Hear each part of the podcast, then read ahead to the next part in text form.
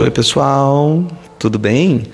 Vamos começar a fazer uma live aqui sobre um assunto que é sensacional. Vocês vão adorar.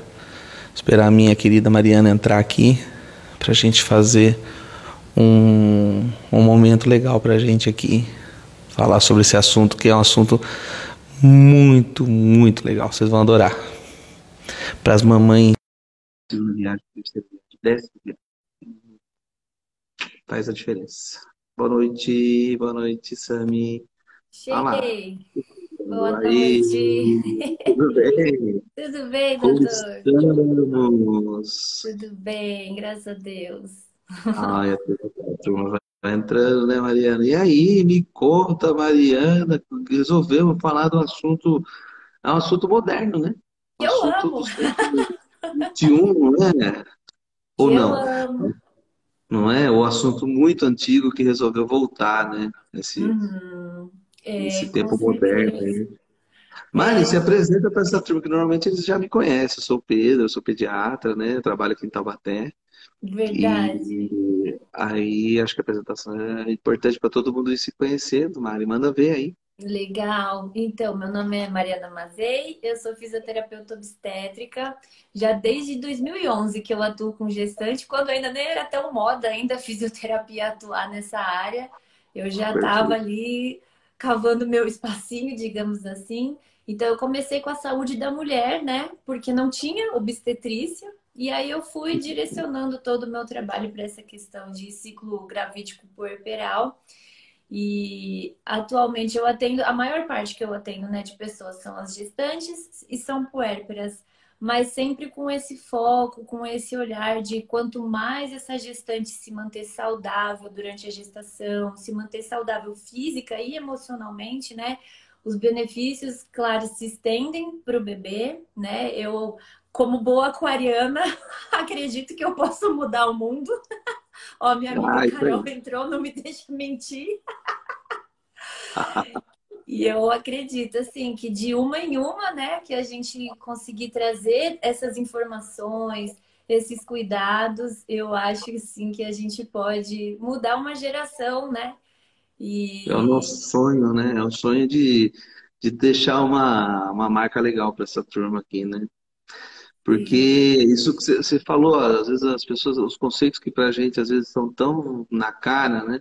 Uhum. E falta difusão, né? Falta passar. É, foi o que a gente conversou à tarde, né? Eu- às vezes eu recebo perguntas no meu direct que você fala, meu Deus, assim, mas não julgando a pessoa nem nada, mas, meu Deus, o quanto ainda falta a gente levar informação para essas pessoas e como tem pessoas que realmente ainda não, não têm acesso, às vezes, a um, a um bom serviço de saúde, a bons médicos, a bons profissionais de saúde, né? Então, eu acho que assim, às vezes o pouco que a gente consegue oferecer aqui, que para nós às vezes é pouco, mas para quem está lá é tanto e que pode às vezes fazer uma diferença tão grande, né, na vida dessas mães, na vida desses bebês.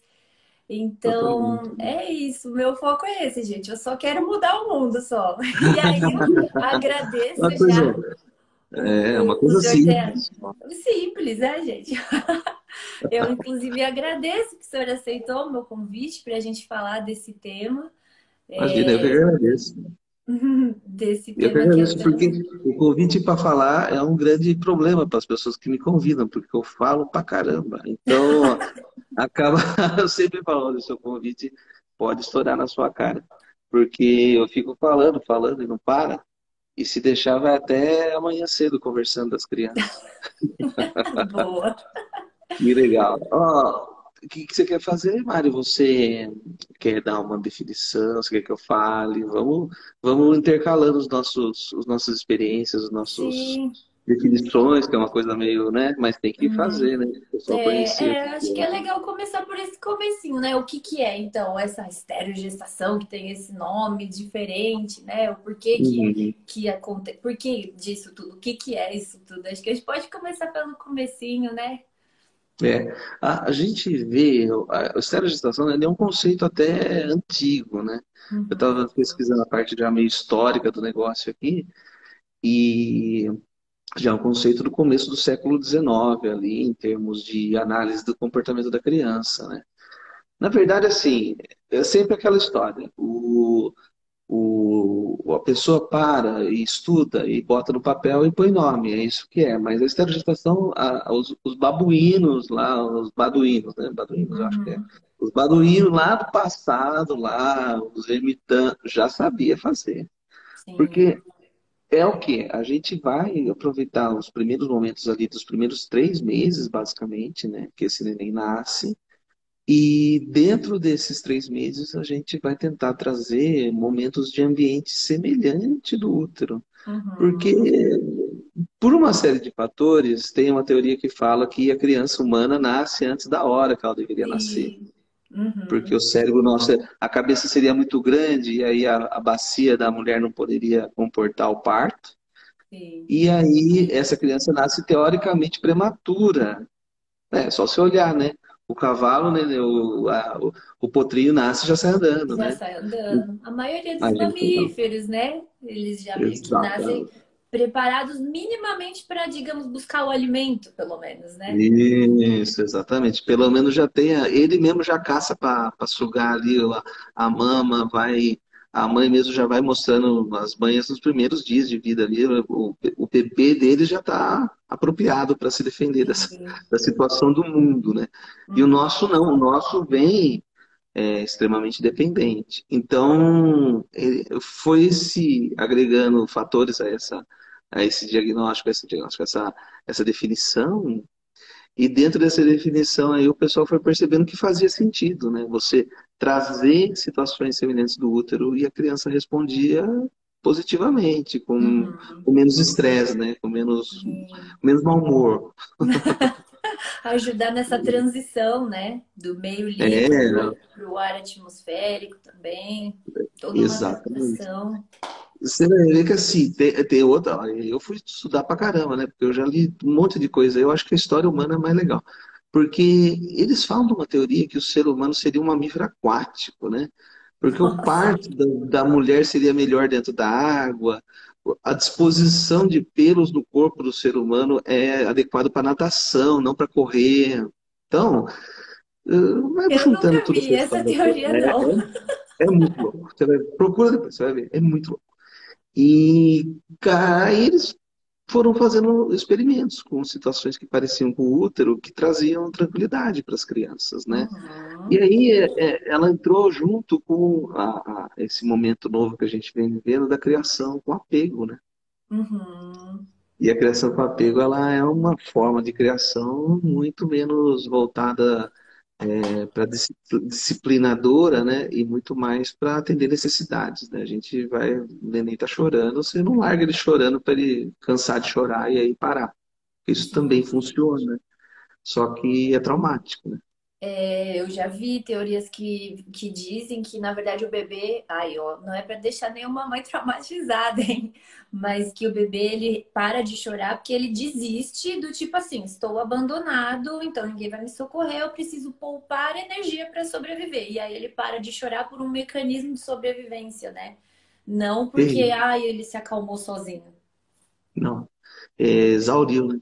É, eles falam também uma formação do cérebro ali com excesso de cortisol, que é o hormônio do estresse, né? E isso pode já pavimentar a formação cerebral da criança para ela se tornar um adulto acostumado no estresse, acostumado no cortisol. Então, é, é isso que a gente está brigando contra, né? Porque a gente está vendo que não deu certo, né? Tá todo mundo aí, todo mundo maluco, né? Exatamente. Todo mundo estressado, todo mundo. Veio uma pandemia, todo mundo surtou. Então, vamos buscar outros caminhos para a saúde mental, né? Sim. E a, a gestação cai nisso. Você vai tentar, nesses primeiros três meses, trazer tudo que for parecido com o útero, né? E tem uma lista de, de coisas que as mães podem fazer para favorecer, para facilitar, né? E o impacto gente... disso, né, realmente na, na, na, numa sociedade inteira, né? Nós somos uma geração que não deu certo, talvez. É, a verdade é essa, né? Ela é, é, é muito, como eu falo para todo mundo, assim, a gente está numa hora que é tudo muito moderno, né? Mas a gente está vendo que talvez certas coisas modernas não deveriam fazer parte da nossa vida, né? Ah, aquela criação toda agressiva, né, para a pessoa ficar forte, resistente. Será? Será que mesmo deixa a pessoa forte? Então a gente foi pensando nesses, nesses fatores. Sim. E aí tem uma geraçãozinha já vindo aí que, que já tem pessoas, né, nesse outro caminho, nessa contramão, né, buscando então toda, desde a gestação, todo esse cuidado, esse parto mais respeitoso, que acho que o parto também é um momento muito marcante, né, porque eu sou da geração que arrancava a criança da barriga, bate para ver se chora e, e, e a criança nem sabe que nasceu, né? Essa questão da esterogestação, esses três primeiros meses, a criança nem sabe que nasceu.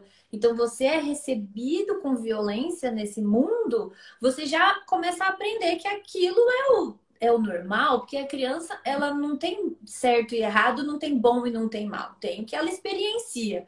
E se ela experiencia a violência, para ela aquilo é o meio dela, né? E aí isso vai ao longo da vida se tornando a realidade dela e o impacto dela, né? Então, acho que por isso que é tão importante a gente falar, né, sobre a esterogestação, o como ela pode impactar nessa criação com apego. Dá trabalho? Gente, dá trabalho. Eu sou mãe, doutor é pai, dá muito trabalho, mas assim, é um trabalho que eu vejo que você tem um trabalho agora para você poupar trabalho no futuro, às vezes, com que nem falaram aqui, todo mundo antidepressivo, é um, é um dinheiro que você vai evitar com terapia, com remédio, com, com tantas outras coisas, né? Que é um, é um investimento, eu diria, de tempo, de tudo, né?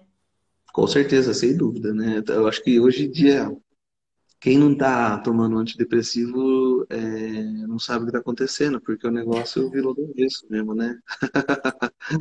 Ah, mas não é nada fácil.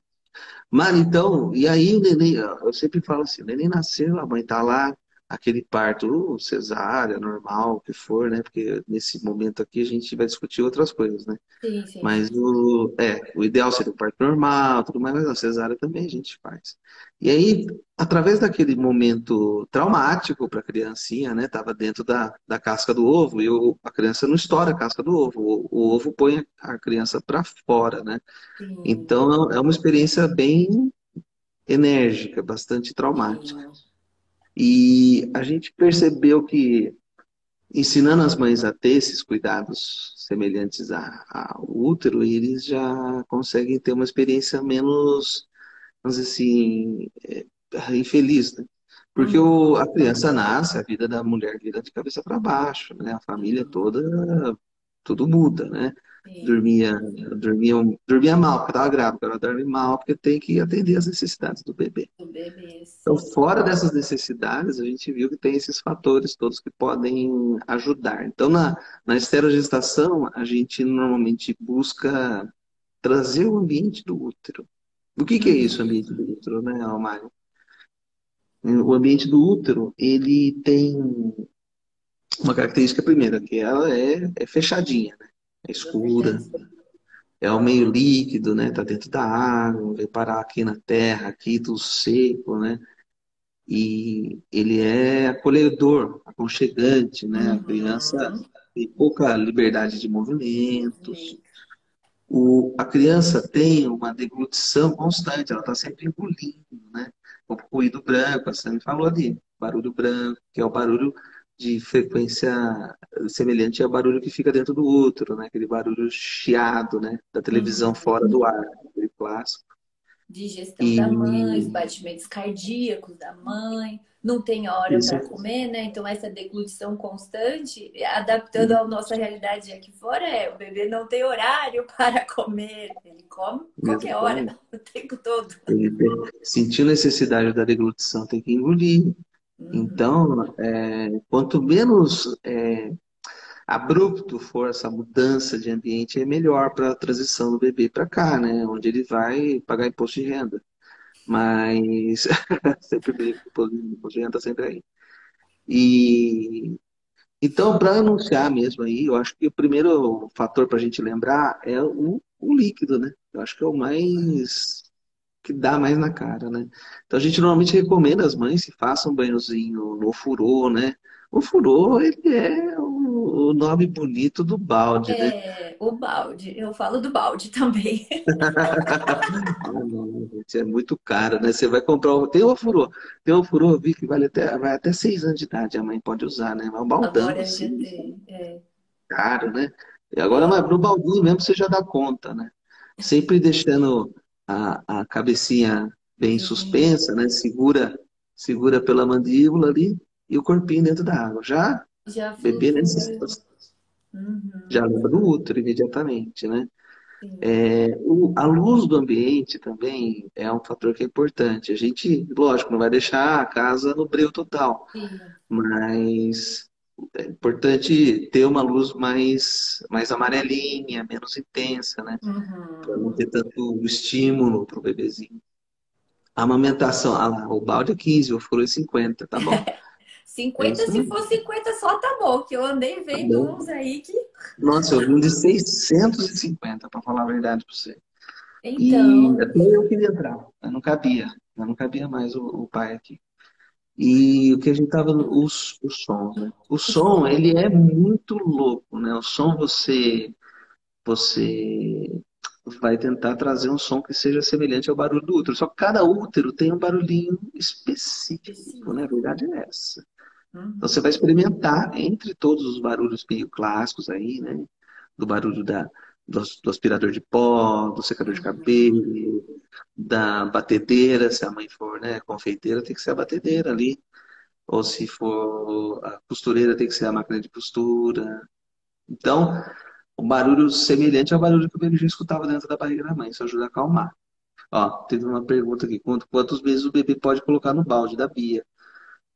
Bia, chegou em casa, pode pôr. Porque, não é? Já vai direto. Porque já ajuda bastante, ajuda a ter tranquilidade. O barulho do chuveiro, às vezes o banho de chuveiro não precisa fazer o banho no balde. Quer fazer o banho no chuveiro? Pode, porque o barulho do chuveiro é um barulho de água também. Ele é Sim. importante. E que às vezes eu falo, pode fazer a higiene no chuveiro e aí finaliza com o balde, né? E se for muito pequenininho ainda, muito recém-nascidozinho, que às vezes até o balde é muito grande, eu falo para enrolar, mas não deixar tão justinho, né? Mas põe aquela fraldinha, aquele coeirinho em volta para ele ter um mínimo de, de toque e aí põe no balde também. Hum, ficar mais exatamente. acolhedorzinho, se for muito Fica novinho. mais, é, menos. Porque assim, também eles sentem quando eles estão muito soltos ali, assusta eles também, né? Isso também assusta. Você, Porque é, no útero, onde ele mexia, ele, ele já encostava, né? Então, às vezes, tem uma um parede em todo lugar. Exatamente. Então, a, a, você vai, você vai, como diz o outro, cada cabeça é uma sentença. Então, cada criança, uma maiorzinha, você, bebezão grande, às vezes você vai pôr no balde, já não cabe Não mais. cabe mais, é. Mas o, o bebezinho pequeno, às vezes, é até perigoso para ele. Então, a Uhum. gente traz o, os sons, né? Os sons, hoje em dia, cara, chutando as coisas aqui. Os sons, hoje em dia, você acha no YouTube, né? É, Joga lá, barulho de útero, ruído branco, você vai encontrar várias coisas e experimentar para ver qual que dá mais certo. Ele é muito bom para indução do sono, né? Ajuda uhum. bastante até para gente adulto, até um, um relaxamento, porque ele tem uma frequência de, de desligamento do cérebro ali, né? E a gente, a gente, o único a única sensação, né? O único sentido nosso que permanece ativo no sono é a audição, né? Uhum. Então, ele é muito bom para induzir o sono, ajuda pra caramba. E é engraçado que as mães chegam em casa e aí querem o silêncio, senão vai acordar o bebê, né? tudo errado, tudo errado, não é o silêncio total. O silêncio total perturba, a criança não sabe, mudou Não, tudo, o que está acontecendo aqui? Não era tá assim, minha vida não era assim. Imagina que você está ali despejado, né? Você estava na casa confortável ali, tinha televisão, tinha banheira, tinha despejado para terra seca aqui, né? Então acaba atrapalhando. Olha, Uhum. depende muito. A Vanuzinha perguntou aqui, ó. Ah, quando tem o sono leve, costuma com barulho do ventilador para dormir. Não é problema, não. Pode ficar tranquila. É, eventualmente, isso aí vai modificando, entendeu? Porque o, o grande pulo do gato nosso aqui é pegar esses primeiros três meses mesmo. Depois Sim. disso, você vai vendo. A minha filha, por exemplo, usava o barulho do chiado para dormir até oito meses, até nove meses. Ela usava perfeitamente. E eu continuei usando. Depois que ela parou de usar, eu também continuei usando. Porque o, o chiado ali, ele é uma frequência de relaxamento mesmo. E funciona até com adulto. Pronto. É, vai, da, vai da, da criança, vai da pessoa também, né? Isso mesmo. E que mais? Ah, o... Aí o bebê tomou banho, tá lá, bonitinho, fresquinho. E aí? E aí chega uma hora que eu acho que é importantíssimo, que é o relaxamento do bebê, né, Mário? Aí, aí é sua praia total. Ah, é, a parte a, porque daí você já entra. Aí, aí a gente, a gente dá um, um um passinho do lado aqui numa coisa chamada rotina do sono, que isso Sim. pode começar já, sempre que o bebê já puder fazer a rotina, já ajuda a tranquilizar. Sim, né? Geralmente começou a entardecer, né? Começa a melatonina a atuar, isso é, é o ciclo natural, né, do bebê. Então, sempre começou a entardecer, pode começar essa, essa questão da rotina do, do sono. E aí eu gosto bastante para ajudar. Então, aí antes do banho, uma massagem. Quem é que não gosta de massagem? Então, para o bebezinho, né? É, assim, para a gente é gostoso, imagina para o bebezinho que estava lá em contato, né? O tempo todo. Aí, o que, que eu até gosto de, de fazer, de vou falar para as mães fazerem, quem está aí ouvindo, para elas perceberem o quão sensível o bebezinho é. Porque o ouvido, aliás, a pele do bebê muito novinho, é considerada como uma extensão do próprio ouvidinho dele. Então, para vocês entenderem o quão sensível é, se vocês pegarem colocarem a mão de vocês aqui na garganta e falar qualquer coisa, vocês vão sentir essa vibração. Essa vibração é a vibração que, que o bebê percebe, reconhece a voz de vocês como uma extensão do ouvido. Então, o bebezinho muito novinho precisa muito desse toque, desse acolhimento, porque aí vai influenciar várias coisas, né? Então vai ter inúmeros benefícios, né? Quando faz esse pele a pele. Não só o bebê, por isso que né, fala, tá chorando? Põe no colo, acolhe. É, porque esse contato pele a pele ajuda a regular a temperatura do bebê, ajuda a regular batimento cardíaco do bebê, né? E a hora que você realmente vai fazer essa massagem no bebê, esse estímulo da pele acaba ajudando ele a eliminar toxinas, ajuda, então, como elimina toxinas, ajuda no desenvolvimento dele. Eliminando toxinas, o, o sistema fisiológico, né, o corpinho dele consegue funcionar melhor e ele consegue relaxar. No que ele relaxa, a melatonina pode atuar, porque aí a gente tira aquele fator do estresse, né, do cortisol, então a melatonina começa a ser produzida, né? O melatonina, para quem sabe, é o hormônio que dá o soninho, né, na gente, no bebê também. É, a melatonina começa a ser produzida, aí o bebê entra todo nesse estado de relaxamento. E aí o que, que a gente é, tem muito na cabeça? Ah, a gente acha, ah, mas o bebê é tão molinho, ele não tem tensão. Mas é o contrário, os bebês às vezes acabam ficando muito tempo na mesma posição. Então é muito importante fazer massagem, fazer essa movimentação passiva, né? A massagem específica em bebê, ela tem um nome que se chama, aqui deram o nome de, de Chantala, né? É, não sei se alguém aí conhece, faz no bebê. E, e aí essa massagem ajuda muito, então, em todos esses aspectos. Então, tem benefícios fisiológicos, tem benefícios emocionais, porque você diminuía o estresse do bebê, ele vai ter todos esses benefícios de, de mais tranquilidade, de segurança, principalmente, de vínculo com quem está aplicando. Isso é muito importante. Então, quem aplica também a massagem acaba meio que por tabela relaxando por ser um Sim. momento ali de envolvimento, libera o hormônio do amor, libera a citocina, né? Então é muito, muito, muito importante. Aí esse ritualzinho do sono começou a entardecer, vai lá, já vai desligando luzes, vai deixando só uma luzinha mais baixa, mais amarelinha. Pode deixar a musiquinha no ambiente ou o barulho branco, né? O ruído. Faz a massagem. Aí geralmente eu gosto que finaliza. Por isso que eu falo, às vezes faz o banho de higiene antes, né? faz a massagenzinha e depois vai lá pro ofurô. Pronto, gente. Quem que não quer relaxar e dormir numa boa. Já tá dando já. Você já tá me colocando no, no pronto aqui. A Marina, minha filha, eu vou pegar ela pra fazer massagem já já. Porque é muito bom, né? Gente do céu. É muito bom. É muito bom. Algum tipo de óleo para beber massagear menor de três meses? Agora que tá vindo. Geralmente eu falo que pode usar até o óleo de coco, né?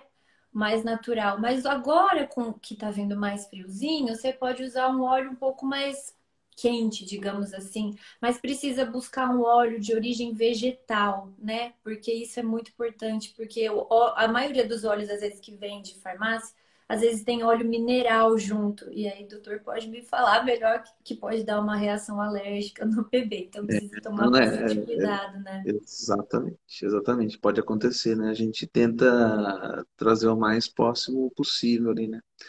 Porque a pele é muito sensível. Então, às vezes faz. Apesar que o óleo ele não tem tanta penetração, mas às vezes no insumo ali, no concentrador ali, pronto, uhum. o negócio fica feio. É. Então, evitar E aí, aí a massagem? Volta para a massagem, me conta dessa massagem. da Chantala? então, isso mesmo. Então, e, e aí é isso, é uma massagem, então ela tem um, um, passo a passo, ela é muito simples de fazer, as pessoas às vezes ficam, ai, será que eu estou fazendo certo? Será que eu não estou fazendo certo? Ela tem um passo a passo, mas ela é bem tranquila de fazer, de aprender também, quem quiser, tá o pré-lançamento aí do meu curso, inclusive, porque eu dava esse curso presencial, né? Mas agora Sim. já faz um ano que eu não estou conseguindo mais fazer esse movimento, nem fazer turmas e nem, nem consultório também, a gente tem evitado, principalmente né, nesse momento. Então ele foi gravado e agora está em pré-lançamento. Então, segunda-feira, quem quiser já adquirir já pode, que segunda-feira as aulas vão estar tá lá disponíveis para é, aprender o passo a passo.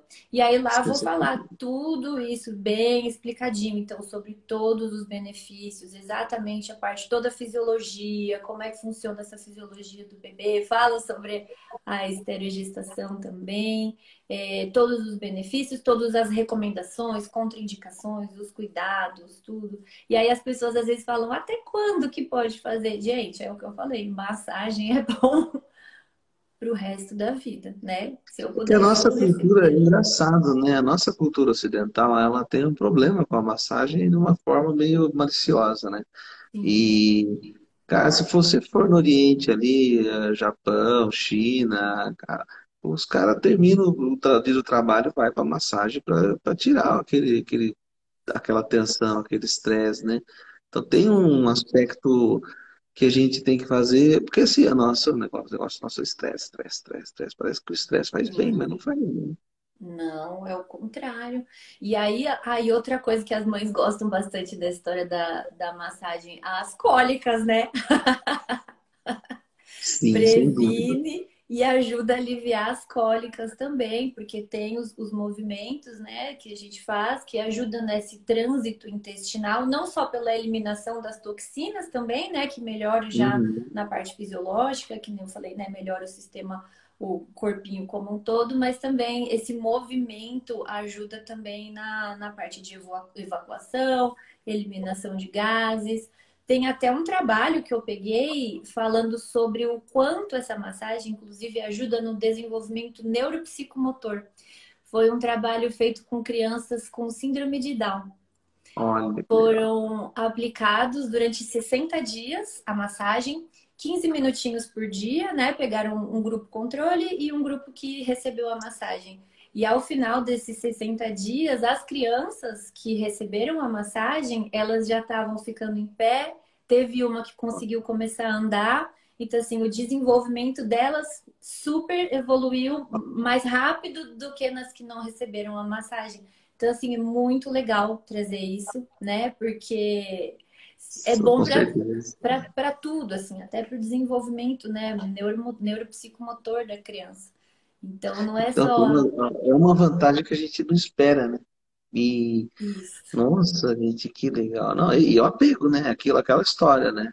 O apego, o apego. aí tem todo o relaxamento, toda a tranquilização, é. A sensação de segurança, né, que você traz, né, no a contato. De segurança, Sim, que é muito importante para essa para a autoestima dessa criança também, né? Porque criança Sim. abandonada no berço é aquilo que a gente falou, às vezes começa a entrar num estado de tô abandonado, tô em sobrevivência, né? Então é. essa criança que ela é acolhida e Frederic Leboyer, né, que foi quem, quem denominou o nome, tudo, ele fala, ela é uma massagem difícil por ser simples, como tudo que é profundo, né? Então, é, é, parece algo, é só lá fazer uma massaginha. Não, é muito além, né? Um universo muito além que, que vai realmente nutrir de amor essa criança, né? Então, isso melhora essa questão da segurança, da autoestima da criança também. E aí, tudo isso ajuda para esse desenvolvimento mais saudável, né? A gente pode mudar o mundo. Tô vendo. É, é, não é uma ambição, é, um, é uma missão de vida, né? Porque é isso mesmo. É isso mesmo. A gente vê que tendo o apego, o nosso desenvolvimento da criança é totalmente diferente. Totalmente diferente. Tem uma capacidade de crescimento muito maior, de, de ah, vai se dar bem na vida. É isso mesmo, tem que ter apego, né? Sim. Muito bom, Maria. Além da nossa massagem aqui, sensacional. Depois eu já vou ter que fazer massagem aqui, que eu já estou escutando os pedidos aqui na minha casa. É, a gente também pode trazer a, a, o local do útero apertadinho, né? Dentro da esterogestação, né? Sim. Ah, lá, ó, a Carol tá com... Carol, ó, caiu uma pergunta aqui, que é uma pergunta séria. A Carol perguntou, recém-nascido de oito dias, só quer dormir no colo mamando, faz parte da esterogestação? Total, né? É a sucção, é o contato, o cheiro da mãe, é o batimento cardíaco, é a voz da mãe. É tudo ali, o bebê quer estar em contato o tempo todo para se proteger mesmo, para ter segurança. É onde ele estava antes de tudo para cá. Então ele quer dormir no colo mamando mesmo, isso aí é normal. Se tentar fazer alguma tática para a criança dormir sem estar mamando nessa fase, vai cair naquele outra nossa nossa nossa visão aí que é, a criança ela vai chorar até cansar e ela entra no modo sobrevivência mesmo. Olha, eu tenho um úterozinho aqui, ó, apertadinho. Ah, Tem o bebê aqui dentro. Ele tá aqui. É, seria essa a sensação total do bebê, né? É, bem tá apertadinho. apertadinho. Olha lá, tem até o, o cordãozinho, o Tem, tem a placenta aqui. Aqui tá, tá desconectado, mas sim. Ah desconectou, nasceu já. E é assim, né? Ele fica assim, bem apertadinho mesmo, né? Aí nasce, a gente quer esticar ele e que ele durma de barriga para cima, ainda assim, né? Isso. Nunca ficou de barriga para cima. Isso é muito difícil, né? Toda mãe me pergunta isso. Porque na Sociedade Brasileira de Pediatria, lá no site, lá você vai procurar qual a posição certa do bebê dormir, ele fala de barriga para cima, por uma questão de diminuição da síndrome de morte súbita e tudo mais. Sim. Mas a gente sabe que na realidade, às vezes o bebê ele tem a posição que ele já tomava lá dentro da barriga da mãe, né? Uhum. Então já tem uma, uma, é, exatamente. Então tá sempre acolhidinho, apertadinho e tudo mais, né? Tanto é que veio muito depois de tempo aí a, a o pessoal trazendo o, o coelhinho, né? Que é aquele rolinho charutinho, né? Uhum. Que é uma coisa que a gente pode fazer hoje em dia, né? Teve uma época que estava meio discutível se é... deveria fazer ele muito apertado ou não. Eu oriento as mães a fazer principalmente nos braços, né? Porque o braço uhum. para a criança é muito alienígena para ele. Até três meses ele não sabe que o braço é dele. Então ele se assusta muito. ele se assusta. Ele se assusta muito com o próprio braço. É né? verdade. Então, pelo menos o braço, acho que vale a pena dar uma, uma travadinha. Porque daí o quadril fica solto para poder fazer essas posições que ele já tinha dentro do útero, né? Para uhum. ter uma uhum. liberdadezinha, né? A liberdadezinha, não precisa ser tão solto também.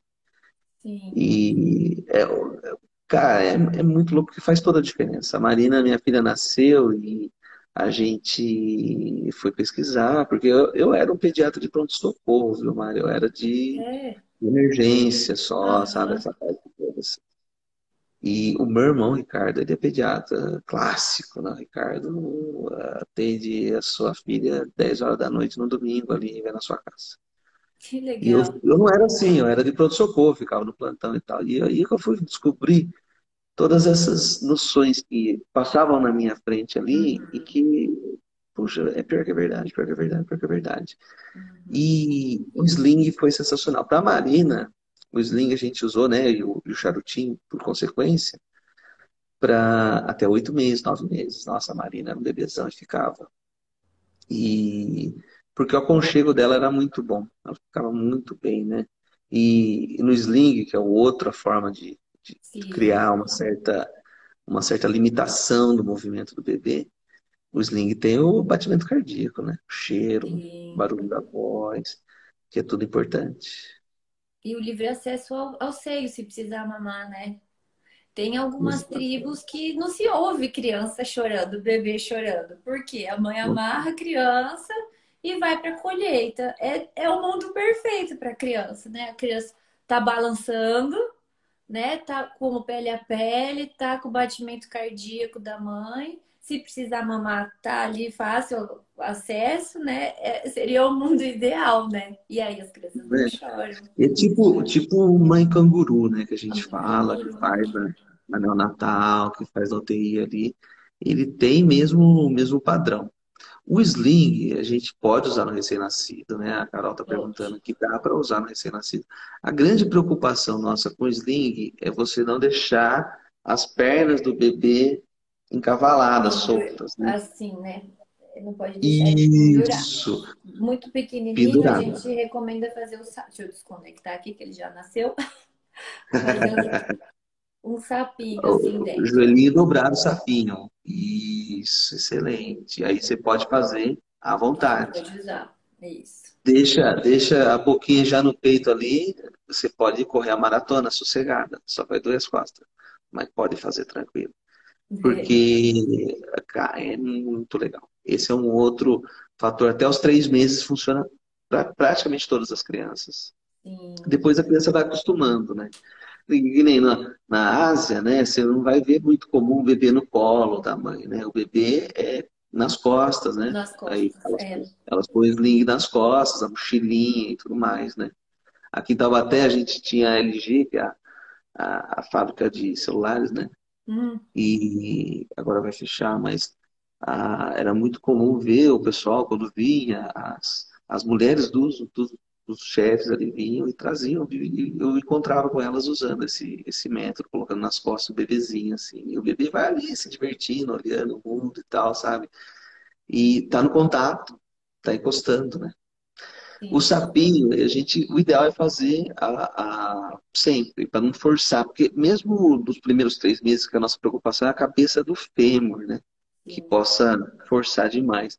Mas depois mesmo que a criança cresceu, se você ficar nessa posição e a, a pressão por baixo ali do quadril ali, vai dar muita dormência né, no membro inferior, é. vai fazer muita con, con, contração ali. Isso, é. Fica, Ela é, muita, é muita pressão na região genital. É só a gente imaginar a gente sentado só com um apoio ali. Por exemplo, a bicicleta, vai, que tem um apoio só do banco, mas a gente ainda apoia os pés. O bebê o ele vai estar tá com o pezinho apoiado, ele vai estar tá totalmente pendurado.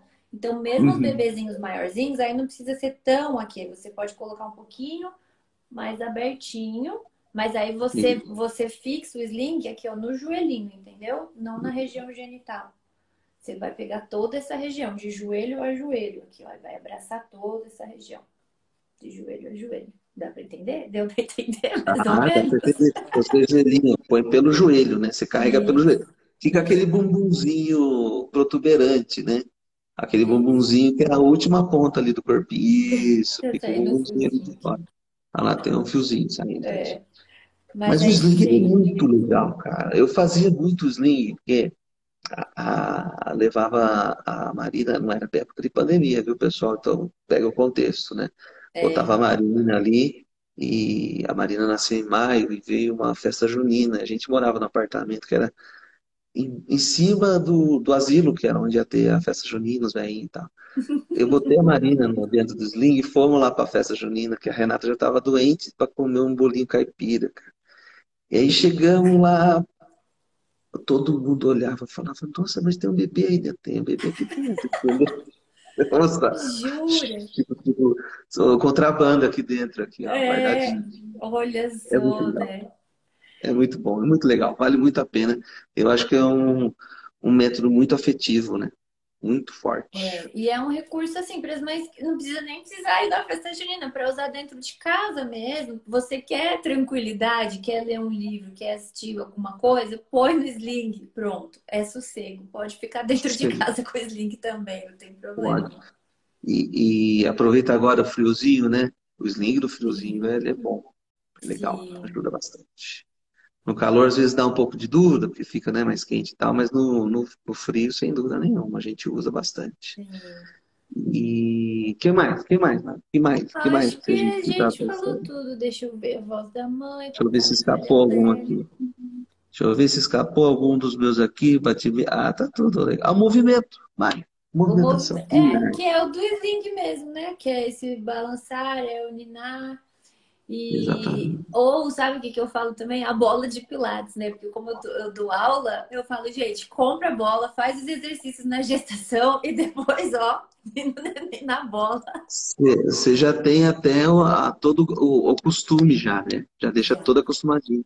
Sim, e aí, porque é isso? Porque dentro do útero, né, ele não ficava parado, né? Era movimento, a mãe levanta, a mãe senta, a mãe anda, faz tudo. Então, ele tinha muito, muito movimento, né? Na cama, é, dormindo, a mãe dormindo, a mãe precisava virar, o bebezinho vira junto, né? Então, uhum. essa questão dessa necessidade do movimento também é muito importante. Isso o sling também acaba ajudando a gente, né? O sling ou a bola de pilates aí, que eu sempre falo que dá para ajudar o neném a ninar. Já, já cria já uma, uma situação que você já vai ficar acostumado, porque daí não precisa ficar aquele colo em pé, né? Muito assim, né? Porque o movimento do ninar é mais ou menos isso mesmo. Por isso que a criança dorme bem no dentro do carro ali, né? Dorme bem. Porque a mãe anda para frente, né? Eu falo, às vezes, lembra do. Agora eu vou entregar a idade, Mari.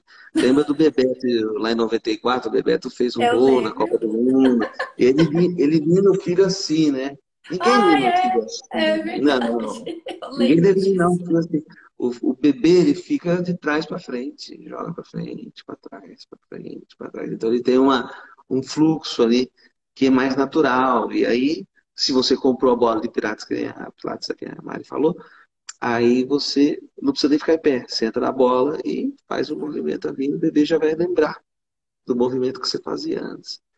Porque tudo que você faz antes, a criança acaba tendo recordação, tendo memória. E tudo. aí acaba fazendo. Ai, lembrei de uma coisa legal para quem já tem bebê, já tem um irmãozinho ou o priminho. A minha, a minha filha, por exemplo, quando nasceu o priminho dela, ela ficou morrendo de ciúmes, ela era pequenininha.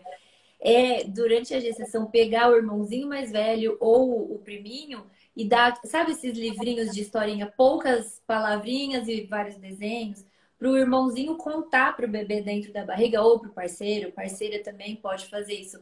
Essas historinhas, quando vocês contam várias vezes durante a gestação, quando o bebezinho nasce e você conta aquela mesma historinha, aquilo é um momento de segurança para ele também. Ele reconhece, né? Não é à toa que as crianças gostam de ficar vendo o mesmo desenho 50 vezes, não é? Porque elas querem essa segurança de saber já o que, que vai acontecer né? Ela Exatamente. já sabe o que é aquele desenho, vai acontecer assim, assim, assim, por isso que assiste 50 vezes. Então, essa história da historinha eu acho muito legal também, porque daí o irmãozinho faz o vínculo e aí cria esse momento de segurança para o mais novo, quando nasce, ele conhece a historinha, né? Músicas já, também. É, já colocou afeto, né? Já colocou afeto. A música depende muito da casa, né? Tem casa que Isso. põe o Mozart, né? É. Mas, pô, aqui em casa era muito ACDC, a gente punha muito heavy metal. E a Marina dormia com heavy metal, eu escutava isso que já relaxar, o Foo Fighters ali. Então depende da casa, depende. né? Às vezes eu ou escuto o sambinha ali já relaxa no sambinha, que também é gostoso, não é ruim. Mas o costume em casa era heavy metal, era bom. Ó, tem uma perguntinha aqui, deixa eu achar aqui da Carol, aqui, ó. A, a dormida noturna, colocar no berço. Então, o berço, ele realmente, né, tem que ter uma... É, é, um, uma transição, na verdade, né? O, o, o berço é uma coisa muito discutível, assim, né? A única coisa que a gente tem de consenso mesmo é que tem que ter presença do adulto do lado da criança até seis meses para ela dormir com segurança ali, bem tranquila, né? Mas fora disso, nos primeiros momentos é difícil você colocar na mesma cama, né? Que a gente fica preocupado, Deus o livre, rola essa criança ali. Mas hoje em dia a gente não briga mais tanto com a cama compartilhada, por exemplo. Como antigamente era uma guerra do pediatra. O pediatra brigava com a mãe, não pode pôr na mesma cama e tal. Uhum. O recém-nascido, sem dúvida, né? Recém-nascido, aí já não é legal, porque realmente entra nesse risco. Mas depois você pode pensar na cama compartilhada. E a transição para o berço, normalmente eu dou uma dica para as mães de tentar fazer durante as sonecas do dia, sabe? Uhum. Porque as sonecas do dia são mais fáceis de você manejar, né? Ah, dormiu 20 minutos e acordou porque estava no berço, mas você vai lá e dá o conforto para a criança, mas você está um pouco mais disposto, né? E aí à noite ver como é que vai.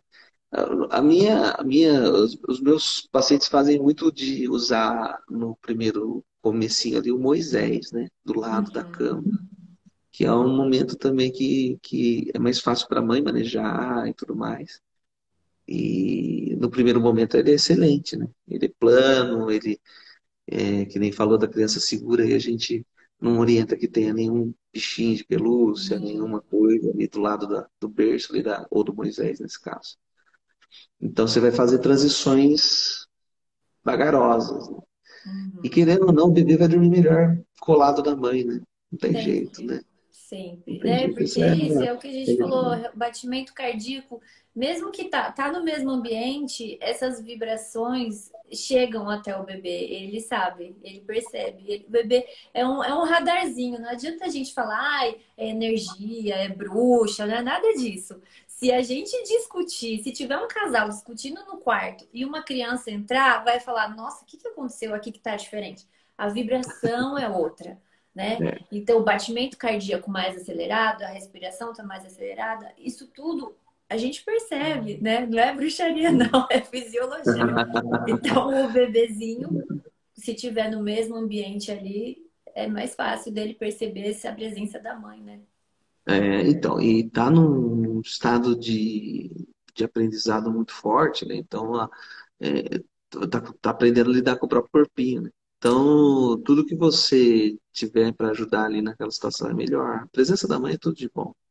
Ah, teve uma pergunta aqui, um pouquinho mais fora, mas falando da rotina do sono, que a Jéssica perguntou aqui, ó, um ano e onze meses já tentei a rotina do sono, para ver se para de pedir mamadeira na madrugada. Realmente, depois de um ano, ideal é que não mame mais de madrugada. Toma um em torno da meia-noite, uma hora, depois quatro e meia, seis horas da manhã, então vai mamando muito, né?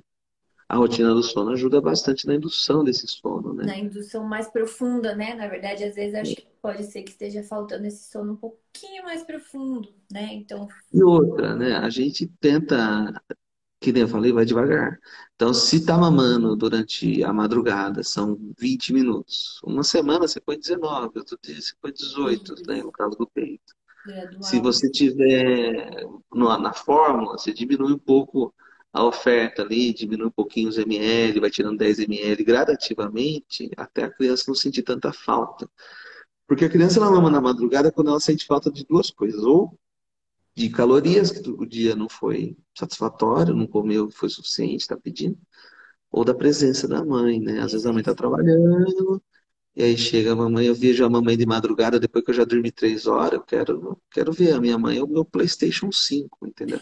É a coisa mais legal do mundo. Eu quero passar a madrugada com a minha mãe, né? E a criança nessa fase, a partir do ano, muitas vezes faz esse tipo de comportamento, né? E então você tem que ver o que você pode adequar na, na casa de cada um aí. O que mais? Vamos ver. O pessoal fazendo umas perguntas boas aqui, ó. A, a, Morgana, a Morgana Trevosa falou que fazia a cama compartilhada, mas fiz a transição por conta da segurança e o conforto também, sim, sem dúvida a gente acaba não dormindo tão bem. A cama compartilhada é fogo, né? Porque a gente fica meio, meio, meio quebrado, né? Uhum. A criança no começo a gente quer fazer tudo certinho, põe no berço e tudo, mas a Marina, que nem minha filha, agora tá com 4 anos, de vez em quando ela aparece lá no meio da madrugada na minha cama. E aquela noite que você dorme mal, as costas estão tá travadas, você fica quadrado, né? É. E isso é uma coisa oscilatória, né? Ah, teve muita atividade na escola, cansou, aí dorme a noite inteira. Ah, passou o dia assistindo TV, só não fez nada de cansativo, aí a madrugada acorda melhor. Isso é mais transitório mesmo, mas a, a cama compartilhada ela tem esse benefício e o malefício. Então, o ideal é que todo mundo tivesse, que nem uma prima da minha esposa tem, que ela tem um quarto, né? Ela jogou todos os colchão, colchão no chão, assim. E ela e tem pronto. três filhos. E todo mundo dorme no chão.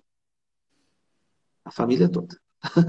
Pronto, resolve o problema. É, e assim, eu vi aquele seu post, né? Que até os seis anos a, a mãe não dorme. Eu falei, eu diria até os 26, porque, gente, isso vai oscilando demais. Com nove anos, depois veio o Rubicão. Eu fiquei um ano sem dormir com a minha filha, com o terror noturno, por causa do Rubicão.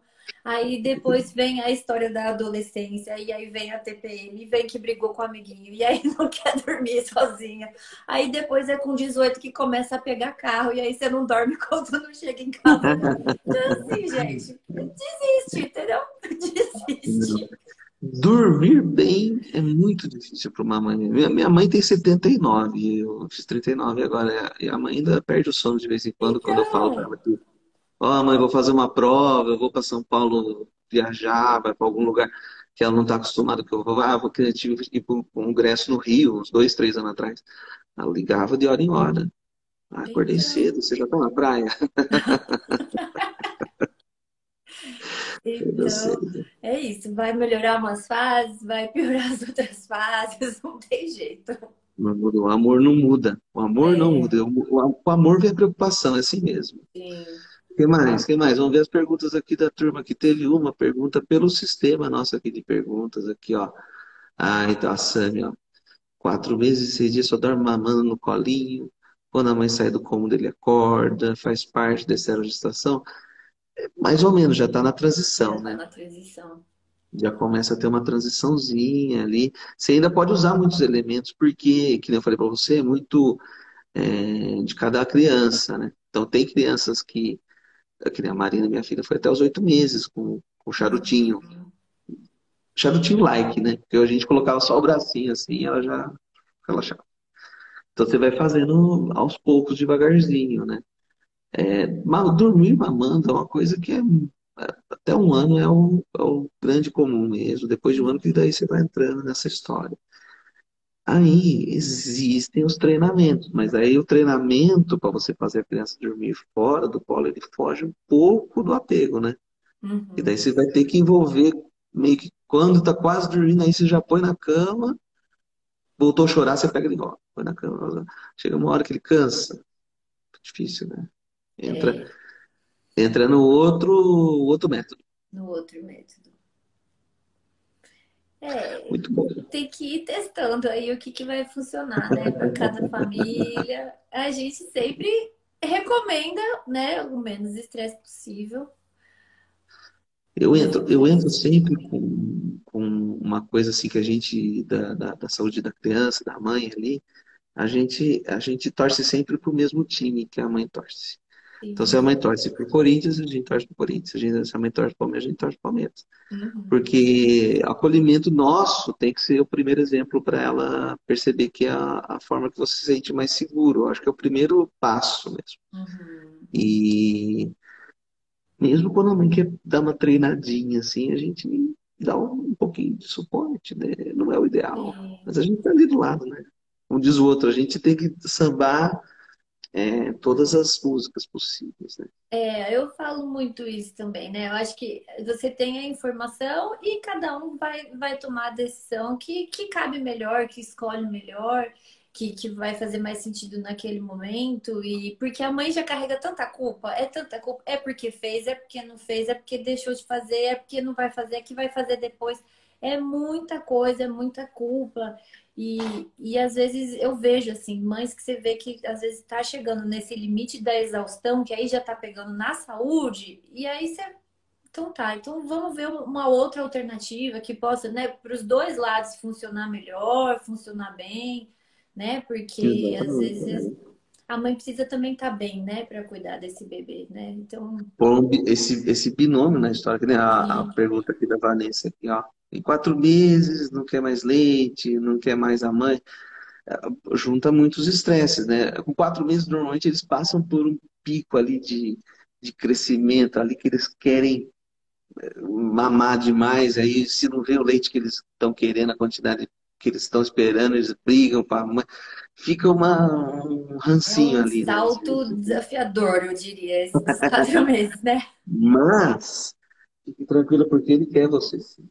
Quer sim, porque é a fonte da vida ali, né? Você tem o poder de dar o, leite materno, nossa, é uma maravilha em termos de saúde da criança para o resto da vida, né? Proteção de imunidade e tudo mais. E não tem uma coisa assim que a gente veja que eles não querem, não querem. É que não leve para o lado pessoal, né? Eu sempre falo isso para as mães, né? Falo, ser mãe é não levar as coisas para o lado pessoal. Porque se você leva para o lado pessoal, você reage. E aí, na reação, você não está dando uma resposta para aquela situação, você só está reagindo. E na reação, muitas vezes, a gente reage se defendendo. E aí acaba criando uma barreira né, familiar. Então, assim, o bebê, ele não está rejeitando, ele está passando por uma fase. Daqui a pouquinho consegue sair dessa de novo, para ter um, um comportamento mais afetivo ali naquele momento. Sim. Mas é difícil, né? Mas, nossa, é uma paulada, viu? que mais? que mais? Deixa eu ver. Tem mais uma aqui, ó. A minha ferramenta de pergunta, o pessoal está perguntando bem, gostei, ó. Uhum. Ah, então, ah, continuando, voltei a trabalhar, parece que está me rejeitando, chora comigo, ah, outras pessoas. Então tá explicado, tem um motivo. Eu estava aqui, eu tava aqui na minha cabeça, eu, eu pensando, né? O que, que essa mãe deve estar tá passando para esse bebê estar tá tendo esse comportamento, né? Então... É, às vezes a, a, mudança, porque assim, a sucção do seio materno ele é mais trabalhoso, né? E se está, no, no, por exemplo, no, no numa outra pessoa ofertando o leite pela mamadeira, acaba facilitando um pouco a vida para a criança. E se ela chega com muita fome, ela já quer o leite rápido. Já quer né? Tá rápido, é. Então acaba tendo um pouco dessa possível transição, essa, essa como que a gente diz, é uma, uma mudança de conexão. Mas não por, porque a criança está rejeitando, a mãe não, não ponha isso na sua cabeça, senão. E às vezes é o contrário, viu, Vanessa? Quando a criança ela fica muito tempo com outras pessoas, que não seja a mãe, ela se poupa de às vezes extravasar os sentimentos dela. E quando você chega e acolhe, é quando ela se sente segura de falar: Nossa, agora eu posso desabar o quanto eu senti a sua falta esse dia inteiro e o quanto eu preciso Perfeito. de você. Né? Então, às Mas vezes... isso aí você falou, é uma coisa que acontece muito quando a avó está vigiando o bebê ali e a avó fala, ele não chorou nada até você uhum. chegar aqui. Até você chegar aqui, aí você chega e estraga tudo. E, tá e na verdade é o contrário. É quando ele se sente naquele momento de segurança que ele fala, meu Deus, agora eu posso ser eu, digamos assim. E fala, e o choro dele, na verdade, é só falando, eu quero você, fica comigo. é o contrário, Isso. né? É o jeito que ele sabe falar, né? É o, o é, fala, né? é, é. Se ele soubesse mandar um recado no Facebook, ele mandava, mas ele só sabe chorar. Aí não tem jeito. Ó, a outra da Juliana, a gente vai respondendo pergunta também, viu, Mari? Se você me ajudar, eu fico, fico mas eu falo menos besteira. Ó, 18 dias Deixa ela dormir sozinha, tem algum problema, mas não leva o colo quando é necessário. Aí, tranquilo. Cada criança, às vezes, nasce com uma necessidade diferente. Mesmo, mesmo é, tem crianças que têm muito mais de, de contato. Já se falou muito naquele termo do bebê high need, né? Que tem muita necessidade, alta necessidade. Uhum. É um bebê que não dorme mais que 20 minutos, né? É um bebê que está sempre precisando estar tá encostado na mãe e tudo mais. Mas, é, por outro lado, tem um bebê que tem a menos necessidade. Isso é um pouco da característica do próprio bebê. É, bom, 18 dias, não deixando. O choro vai ser sempre fome. É sempre fome, fome, fome. Falo que é três motivos: fome, fome, fome. Uhum. E com 18 dias, deu colinho, deu conforto, chorou, ofereça sempre o peito, esteja sempre juntinho. Às vezes pode passar essa fase aí precisar dormir mais no colo, mamando, pode acontecer. Pode. Porque o primeiro mês é, o primeiro mês é essa história. Muda bastante. Às vezes vai indo bem e chega com quatro e fala, nossa, meu bebê sempre dormiu a noite inteira. Aí com cinco, seis meses começa a mudar o padrão, né? Então, não comemore antes da hora aquelas, né? não querendo é, vai mudando, mas... muda tudo. Eles vão no desenvolvimento cerebral assim, impressionante, que com cinco meses, aquele bebê que não tá nem aí, a mãe começa a grudar na mãe, grudar, é... grudar. Aí com nove meses vem a ansiedade de separação, né? Puxa, daí vira uma tristeza. Aí a mãe quer morrer, quer fugir. Agora, o nosso tempo tá, tá dando tá uma acabando. hora. Eu não sei se corta, se não tá cortando. Eu já não sei mais se o Instagram tá deixando eu a gente vou, passar vou, de uma hora ele, não. Ele, ele, eu, o meu anda passando de uma hora, ah, mas tá eu, eu tá vou deixar ainda no ar se cair no meio do caminho. A é, gente, é, eu vou terminar essa, sabem. essa com o agradecimento da Vanessa, que agradeceu a gente para ela ficar mais tranquila. Mas é isso mesmo, Vanessa, isso é a realidade. Ai, essa é a verdade. Que bom que ajudou. Não caiu? Não caiu. A gente não, não cai mais com uma hora, menina. A gente agora é... tem ah, é? superpoderes é? no Ai, Instagram. Não sabia, não. É, agora tem. O tamanho da mama influencia na quantidade de produção de leite? Não. não. É esse aqui, ó. Esse aqui ajuda bastante a produzir leite. Não tem nada a ver. Ó. Enquanto ele bebe água, eu te, eu te explico. Às vezes, uma mama muito grande é, é só tecido, às vezes, adiposo. Não significa qualidade de, de glândulas que vão ejetar o leite mesmo, né? Então, não significa, tá? Não tem nada a ver. É, o, o, o, o peito ele é muito mais fábrica do que depósito, né? Então, a hora do, de dar a amamentação, você tem uns 20%, 15% de leite ali armazenado, mas o resto você produz na hora. Sim. Então, Muito bom. O que mais? O que mais? Olha lá. Ó. E outra pergunta aqui, a Morgana Trevosa está perguntando também. Introdução a partir de seis meses, né?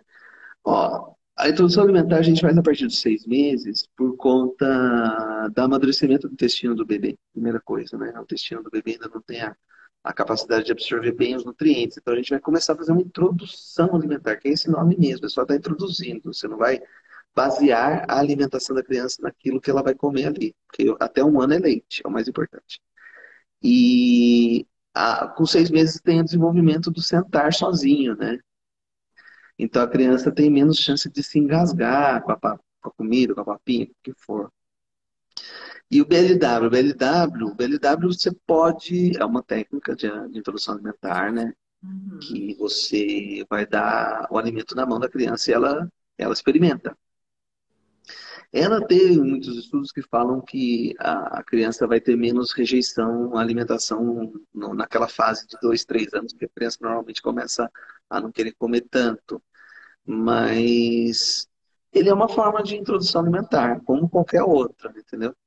É, se você tem segurança, sente segurança de dar a banana ali, belezinha, né?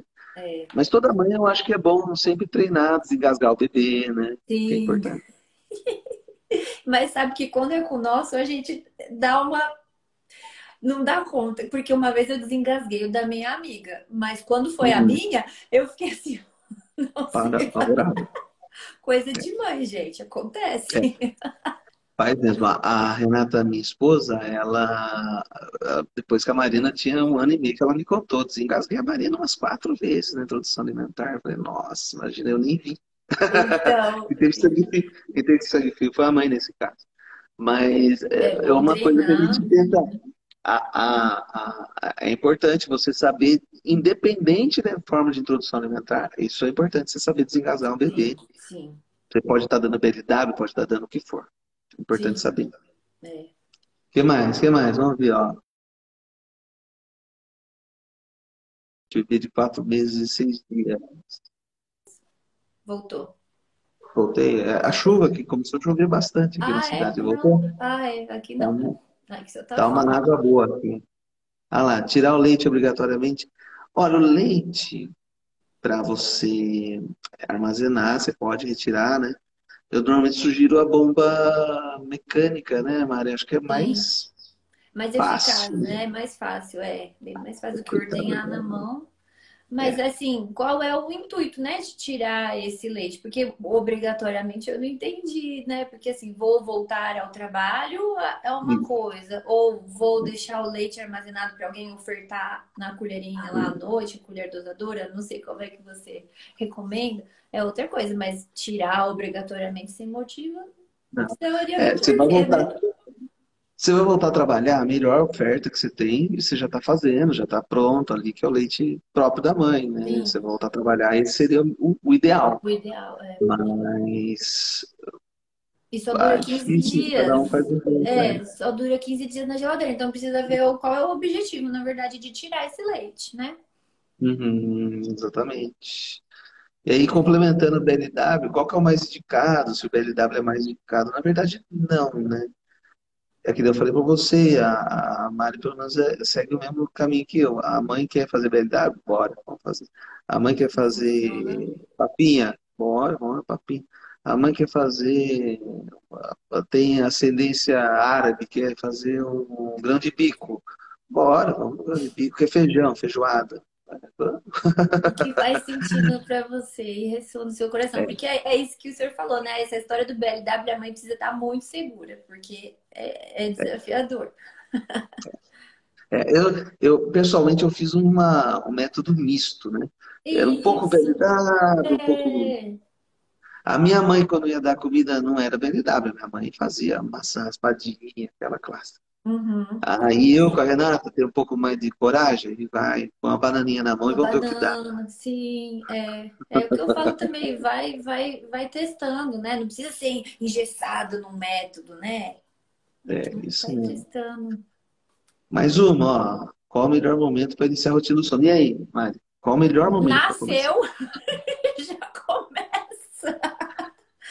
Pronto. 17 dias. Adormecer sozinha. Nesse momento, é aquilo que a gente falou, vai ser talvez ma- mais difícil. Ela vai precisar desse aconcheguinho para dormir, um colinho, né? É, mas você já começar esse ritualzinho, né? Começar a escurecer, ou já começar a mudar as luzes da casa, já colocar um barulho de escurinho, já fazer essa rotina do banho, a massagem, o ofurôzinho. Então, já começar desde sempre. Porque o bebê, ele- que nem a gente falou, ele gosta de saber o que vai acontecer, né? Ele gosta de ver sempre a mesma coisa. Então, todos os dias você fazer esse ritualzinho, para ele vai ser um momento de segurança, porque a repetição vai trazer. Não, agora eu já sei que é o momento que eu vou tomar banho, e do momento depois da massagem, depois eu vou pro ofurô. Isso, essa, você fazer diversas vezes, isso vai trazendo a segurança e ele vai entendendo, ah, daí é a hora de eu dormir. Né? Você vai trazendo essa rotina. Vai fazer, já começa, já, Já porque começa. muito. Nossa, a Marina, minha filha, chegava uma hora que eu e a gente não não tava, é, não ia fazer a hora do sono, ela, ela começou a fazer dermatite atópica, a gente passava bastante hidratante. E aí, na rotina do sono antes, a gente passava um, um hidratante, que era Nutella e tal. Sim, E ela começou a fazer dermatite atópica e durante o dia passava o hidratante. Dormia. Entende que já aquele tava era o acostumado com momento. cheiro já. Já com cheiro, exatamente. Vai trazendo essa, essa percepção do bebê que tá chegando a hora de dormir, né? Então, quanto antes começar, melhor. Pra você e pra ele, né? Porque pais também que dormem bem, também têm uma, um emocional melhor, até Sim. disposição no dia seguinte de cuidar do bebê, né? Ai, muito bom. Vamos lá, mais uma para acabar, hein? Ó, vamos ver quantos dias posso deixar de dormir mais que três horas sem à noite, né? Ah, eu falo para que assim, teoricamente, com três meses você pode dormir 12 horas seguidas ali, né? Um bebê de três meses já pode dormir até 12 horas numa vez. Mas o primeiro mês, o ideal é que não passa muito de 4, 5 horas, né? Porque aí pode ter o risco de hipoglicemia, cair muito açúcar no sangue. Então, o primeiro mês dá uma, dá uma caprichada ali, dá uma mexidinha, se achar que tá passando da hora mesmo. Depois disso, aí não precisa perturbar a criança, vira livre demanda, né? A criança que mama bem pode dormir bastante, aí dá um descanso também. Sim. Muito Mari, aí, gostou? Amei, muito obrigada. Adorei. Muito bom. Muito Legal. obrigada. Muito Obrigada a bom. todo Eu- mundo que ficou, que elogiou, que perguntou. Isso, muito bom. Eu quero agradecer demais o convite. A Mari me convidou, porque eu, eu ando meio sem fazer live faz tempo, viu, Mari? Mas é porque eu. ah, nossa, é uma correria danada, mas ah, é bom que você já me, me desingessa. Eu começo a fazer aí. mais. A gente- É, A gente- daqui uns meses a a gente gente volta a faz de novo. Isso, isso mesmo. A gente voltar a fazer junto outras vezes, viu? Sim, até porque vão aparecendo outras mães, outras, né, outros bebês novinhos, e aí é um tema que é sempre, sempre vai reciclando, vai renovando, acho importante. De tempos em tempos a gente volta aqui. Muito bom. Obrigado, Muito viu, Mari? obrigada. Eu Agradecer. que, eu que agradeço. Muito obrigada. Se precisar, estou à disposição. Pode deixar, vou perturbar mesmo. Pode perturbar. Obrigada, gente. Boa noite. Turma, boa noite. Fiquem com Deus, vamos que vamos. Precisou, tamo aí. O pediatra não dorme também, não, pode ficar tranquilo. Nem a Mari, a Mari também não vai dormir. Eu também não. Obrigada, gente. Obrigado, Obrigada, turma. Valeu. Tchau, tchau. Tchau.